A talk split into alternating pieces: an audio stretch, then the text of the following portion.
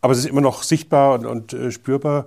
Und, und, und dieses Nebeneinander von Menschen, die, die Mehrsprachigkeit, äh, das ist natürlich schon etwas Faszinierendes, gerade in einer Welt, die so stark von Konflikten geprägt ist wie unsere aktuelle Welt heute.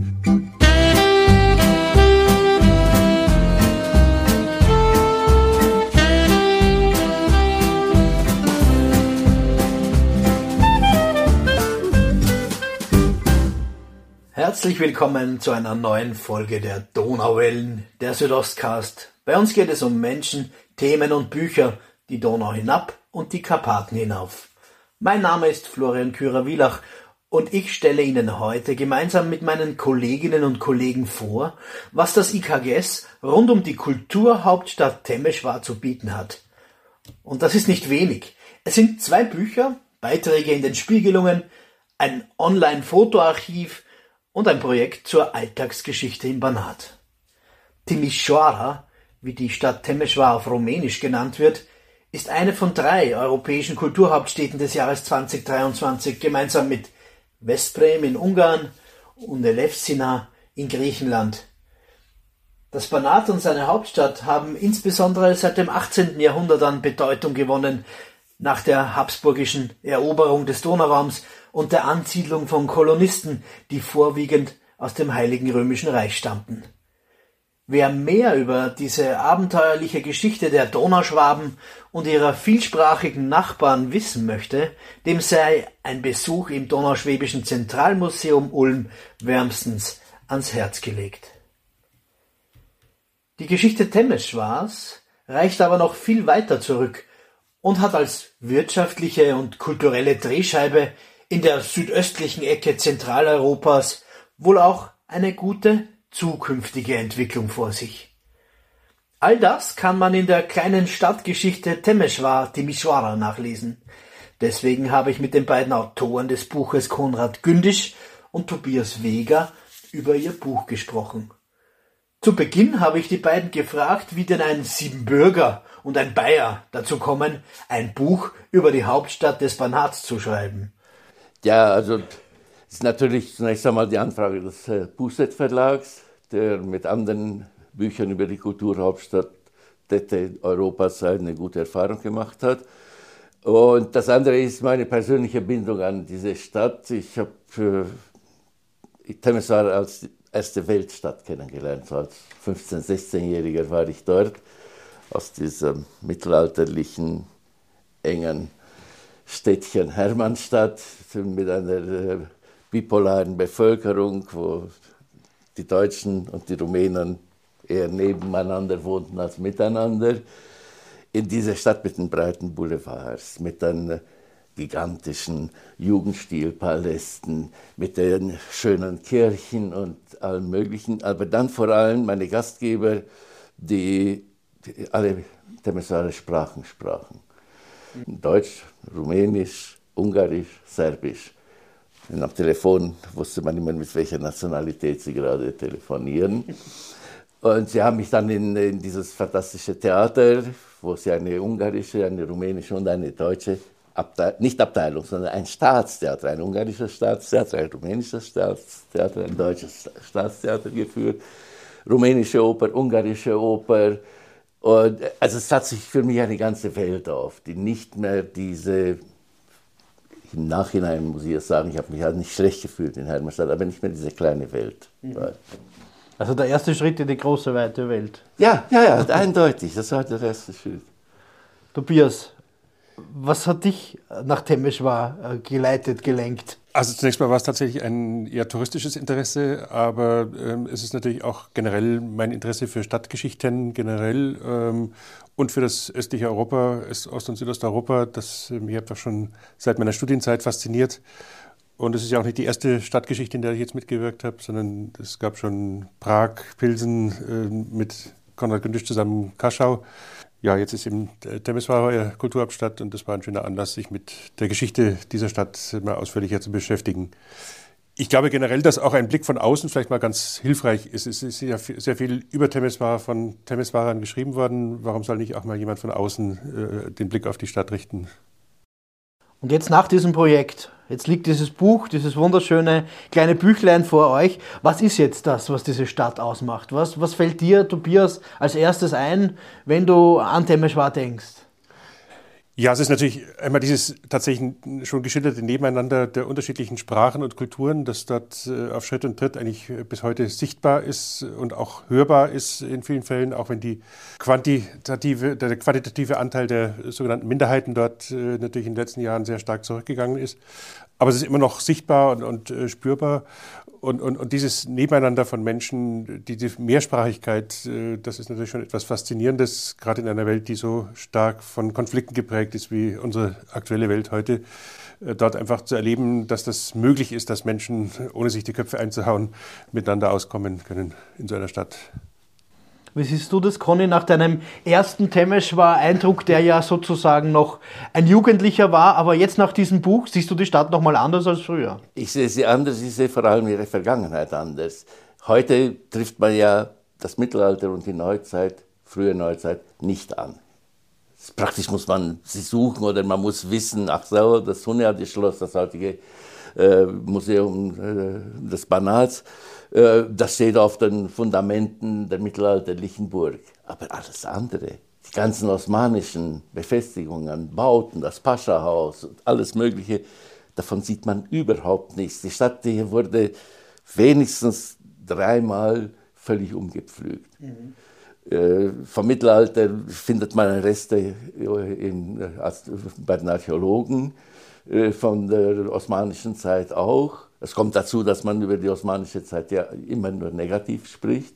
Da muss man mal in das Buch schauen oder vielleicht nur den, äh, das, äh, die Vedute von Heinrich Ottendorf, um zu sehen, was da für eine Kultur, für, für eine osmanische Kultur in allen Bereichen, nicht nur Baukunst, äh, Städtebau, sondern eben auch äh, bildende Kunst, Gedichte, Liebesgedichte einer Frau, äh, alles, was, was dein Herz begehrt. Also eine sehr vielfältige Kultur, die verschwunden ist und die auch sowohl von der ungarischen als auch von der rumänischen und auch von der deutschen Geschichtsschreibung jedenfalls kaputt geschrieben wird. Mhm.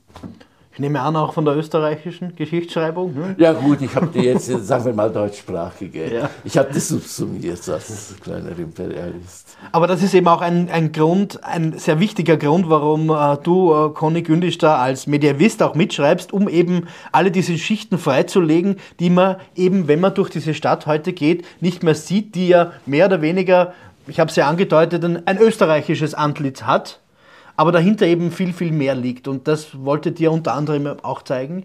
Ähm, ja, ähm, Tobias, aber die Stadt hat auch noch andere Gesichter, ähm, die vielleicht auch nicht sofort sichtbar sind.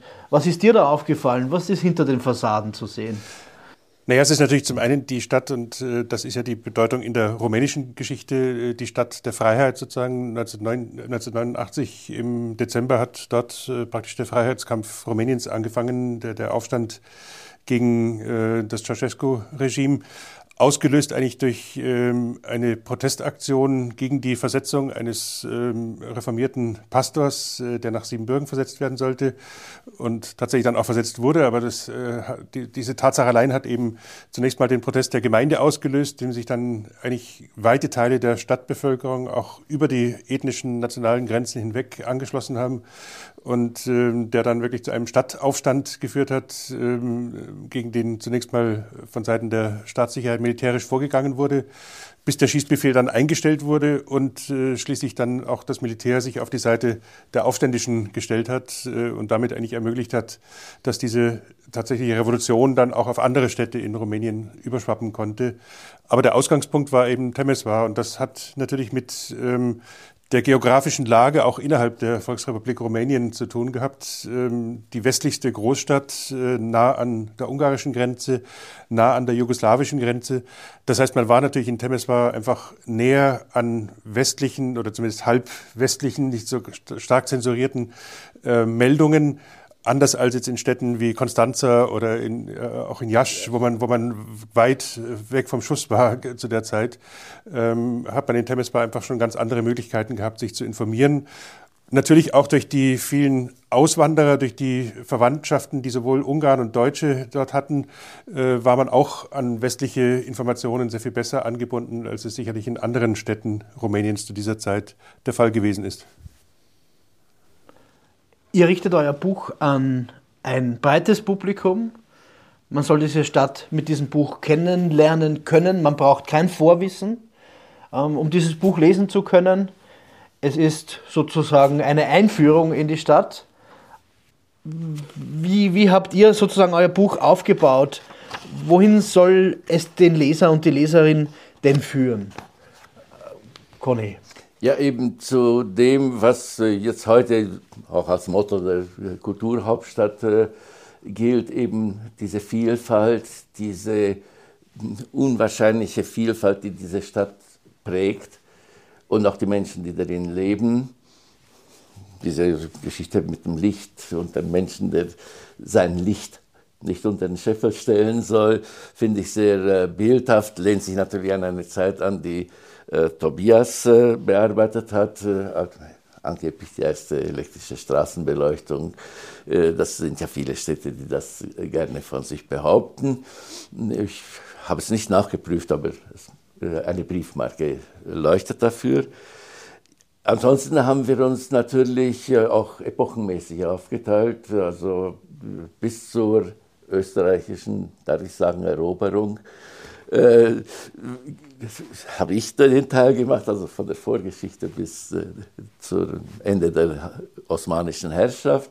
Und ab der österreichischen Zeit ist äh, Kollege Tobias Weger dann zuständig gewesen. Das Schwierige war natürlich immer die, der Mut zur Lücke. Einerseits und dann andererseits auch das Hinterfragen dessen, was in uns, auf unzähligen Seiten geschrieben worden ist und wo sehr vieles trotzdem sehr unklar ist. Allein die Tatsache, dass sie 1966 700 Jahre Temeswar gefeiert haben aufgrund eines falschen Dokuments. Und dass sie 2012 wiederum äh, 800 Jahre gefeiert haben, wiederum aufgrund eines Dokuments, das nicht für diese Region geschrieben worden ist, nicht mal in der Sammlung Dokumente Privint Historia Romaniae vorhanden ist. Da sieht man, wie vieles trotz sehr eifriger und sehr fleißiger Historikerinnen und Historiker brach liegt. Oder es hat sich niemand darum gekümmert, wie das mittelalterliche Wappen ausgesehen hat und solche Sachen. Und da, also einerseits Mut zur Lücke, andererseits in Löcher stoßen, die äh, irgendwie noch unklar sind. Es gibt also noch viel zu tun in der Forschung zu Stadt und Region. Mit der kleinen Stadtgeschichte über Temeschwar haben Konrad Gündisch und Tobias Weger aber nun ein Buch vorgelegt, das nicht nur den aktuellen Forschungsstand widerspiegelt, sondern sich bewusst an ein breiteres Publikum richtet. Wer sich über diese wunderbare Stadt an der Schnittstelle von Sprachen, Konfessionen und Kulturen näher informieren will, dem sei dieses kompakte, gut lesbare Buch wärmstens ans Herz gelegt. 156 Seiten für 16,95 Euro in der Reihe Kleine Stadtgeschichten beim Verlag Friedrich Pustet, Regensburg. Den Link finden Sie wie immer in den Show Notes. Wie aber erging es der Region rund um die Stadt, dem Banat? Dies können Sie in einem weiteren Buch aus der IKGS-Werkstatt nachlesen. Darüber habe ich mit meiner Kollegin Ennike Darz gesprochen. Ennike, du warst gemeinsam mit Tobias Weger äh, mit der redaktionellen Herausgabe eines Buches zum Banat befasst, Kleine Geschichte des Banats von Irina Marin, Umkämpfte Grenzen im östlichen Europa. Was gibt es da zu lesen? Was ist das für ein Buch? Die kleine Geschichte des Banats, äh, die wir herausgegeben haben, zusammen mit dem Kollegen Tobias Weger, ist die Übersetzung äh, des englischen Buches von Irina Marin. Ähm, das eigentlich keine klassische Geschichte einer Region ist, sondern tatsächlich versucht, die Geschichte einer Region anhand einer zentralen Fragestellung zu schildern, nämlich ähm, der Frage, wie die Grenzen sich verändern in einer Region, äh, die sehr heftig umkämpft wurde in den letzten Jahrhunderten. Diese beispielhafte Region ist das Banat. Also wir haben 15 Kapitel. Ähm, das heißt, die Geschichte geht sozusagen ab Ovo, ja, ab ähm, ja, der osmanischen Zeit eigentlich bis heute. Wie, wie baut dieses Buch, Buch aufeinander auf? Wie haben, was hat die Autorin dafür Intentionen? Also das Buch äh, geht grundsätzlich oder ging grundsätzlich chronologisch vor. Äh, allerdings äh, schafft Irina Marin ein äh, sehr schönes äh, Buch zu schreiben, in dem sie wissenschaftliche Befunde mit literarischen Erfahrungen auch kombiniert.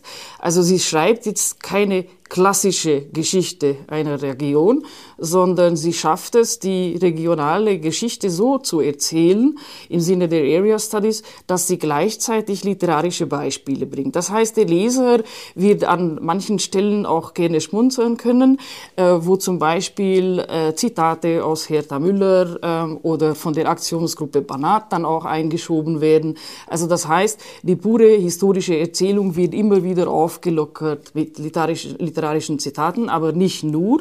Sie achtet darauf, äh, dass sie auch ein bisschen an einigen Stellen Oral History Stränge einfädelt, zum Beispiel bei, äh, im Kapitel, wo sie über die Revolution schreibt. Andererseits, eine Stärke des Buches ist es sicherlich, dass sie äh, sehr darauf achtet, ähm, dass in dieser Region ja viele äh, Ethnien zusammengelebt haben und viele Religionen auch zusammengelebt haben. Und diese Fragen behandelt sie äh, mit dem angemessenen äh, sozusagen Feingefühl. Und sie widmet zum Beispiel auch ein ganzes Kapitel der Frage der Orthodoxie, der unterschiedlichen Gruppen. Ähm, das heißt, bei den Fragen, die auch heute sehr aktuell sind, achtet sie darauf, dass sie den historischen Bogen einerseits schafft, andererseits auch auf den aktuellen Kontext immer eingeht. Und das macht sie dann nicht nur auf der Ebene eines Kapitels, sondern das macht sie im ganzen Buch, indem sie zum Beispiel am Ende auf die aktuellen äh, regionalen Entwicklungen und die Entwicklungen des Regionalismus in dem Raum auch eingeht. Irina Marin, kleine Geschichte des Banats, umkämpfte Grenzen im östlichen Europa, erschienen gerade jetzt bei unserem Partnerverlag Friedrich Pustet und man kann sich nur wünschen, dass mehrere Bücher über ähnliche und vergleichbare Städte und Regionen erscheinen werden. 248 Seiten für 26,95 Euro, soeben erschienen im Verlag Friedrich Pustet, Regensburg. Auch unsere Zeitschrift Spiegelungen wird einiges zum Thema Kulturhauptstadt bringen, wie schon zu Rijeka 2021 und Novi Neusatz 2022. Was genau Sie online und in gedruckter Form zu Temeshwar lesen können, habe ich unsere Feuilleton-Chefin Angela Illich gefragt. Angela, die KGS hat einige Schätze ähm, zu heben in Verbindung mit der Kulturhauptstadt 2023 Temeshwar, sowohl im Fotoarchiv als auch anderorts. Möchtest du uns einiges darüber erzählen, bitte? Sehr gerne. Das IKGS-Fotoarchiv beherbergt mehr als 1000 Einheiten äh, zum Thema Temeshwar und Umgebung. Das sind vor allem Fotografien und historische Ansichtskarten. Aber auch in der Bibliothek gibt es mehrere alte Bücher und vor allem auch Zeitungen, die bei uns aufbewahrt werden. Und aus diesem Grund, äh, um diese Fotos und diese Ansichtskarten der Öffentlichkeit zur Verfügung zu stellen, haben wir äh, während 2021 ein Projekt durchgeführt äh, und in dessen Rahmen haben wir uns die Bestände auf Digitalisierung vorbereitet und seit einigen Monaten befindet ein Teil dieser Bestände bereits äh, im Internet äh, durch das digitale Forum Mittel- und Osteuropa, DIFMOE, in ihrem Kulturhauptstadtprojekt Temeshwar. Da sind auch äh, mehrere hunderte Fotografien und Ansichtskarten aus der IKG-Sammlung bereits verfügbar. Ja, die, den Link zu DIFMOE geben wir natürlich in die Show Notes. Also wir haben hier schon einiges beigetragen, um Temeshwar auch visuell vorzustellen. Ähm, was gibt es noch im IKGS? Äh, während 2023 verfolgen wir Temeshwar als europäische Kulturhauptstadt, wie wir das in den letzten Jahren bereits getan haben. Selbstverständlich äh, gemeinsam mit Veszprem und der Plattensee-Region, die dieses Jahr auch den Titel trägt. Und das heißt, wir werden mehrere äh, Feuilletonbeiträge veröffentlichen zu ja, verschiedenen Themen, äh, die mit Temeshwar zu tun haben, zur Geschichte, aber auch zur Kulturgeschichte. Und ähm, natürlich möchte ich auch noch äh, hervorheben, wir werden auch die Verbindungen zu den, ähm, zu den äh, Kulturhauptstädten Novi Sad und Rijeka zu Temeshwar nicht vernachlässigen. Also wir werden in den Spiegelungen einiges Neues finden, sowohl in der Printausgabe als auch natürlich online unter www.spiegelungen.net. Ebenfalls unter der Leitung von Angela Illich haben wir bereits im Jahr 2021 unser Fotoarchiv im IKGS durchforstet und eine Vielzahl an Bildern über Temeshwar und das Banat gefunden. Mehrere hundert davon konnten mit Hilfe von Projektmitteln des Bayerischen Staatsministeriums für Familie, Arbeit und Soziales durch das Haus des Deutschen Ostens erschlossen werden diese Bilder finden Sie bereits online und frei zugänglich in der Bibliothek des digitalen Forums Mittel- und Osteuropa unter www.diffmoe.eu. Ja, und das war noch immer nicht alles. Im vergangenen Jahr wurde unter der Leitung von Dr. Cornelio Pintilescu vom George Parizio Institut für Geschichte der Rumänischen Akademie in Cluj-Napoca, Klausenburg, das Projekt Banatica Alltagsleben und interethnisches Zusammenleben im Banat im 20. Jahrhundert durchgeführt.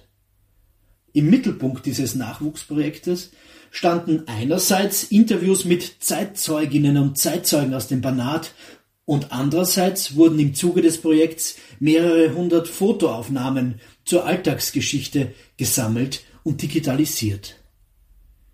Die Studierenden und Nachwuchsforscher aus Klausenburg Temeshwar und Hermannstadt konnten auf diese Weise einiges über die Geschichte des Banats und der dort lebenden Minderheiten lernen. Und sie konnten sich methodisch weiterbilden, insbesondere im Bereich der Oral History und in der historisch-kulturwissenschaftlichen Bildanalyse. Sichtbares und nutzbares Ergebnis dieses Projekts ist die Website www.alltagsleben-banatica.ro auf der Sie auch eine virtuelle Ausstellung auf Basis der gesammelten Materialien finden. Diese Ausstellung wird dann ab Mai auch in Temeshwar und an anderen Orten ganz klassisch analog zu sehen sein. Finanziert wird dieses Projekt vom IKGS und durch das Kulturwerk der Banater Schwaben aus Mitteln des Bayerischen Staatsministeriums für Familie, Arbeit und Soziales. Wenn Sie mehr über die in diesem Podcast vorgestellten Aktivitäten des IKGS rund um Temeshwar Timisoara, Kulturhauptstadt 2023 wissen wollen, schauen Sie auf unsere Landingpage unter www.ikgs.de slash Temeshwar 2023. Dort finden Sie auch aktuelle Termine zu Buch- und Projektvorstellungen und zur Ausstellung. Nun aber wünsche ich Ihnen im Namen des IKGS-Teams viel Vergnügen und aufschlussreiche Stunden mit Temeshwar und dem Banat. Auch über das Kulturhauptstadtjahr 2023 hinaus.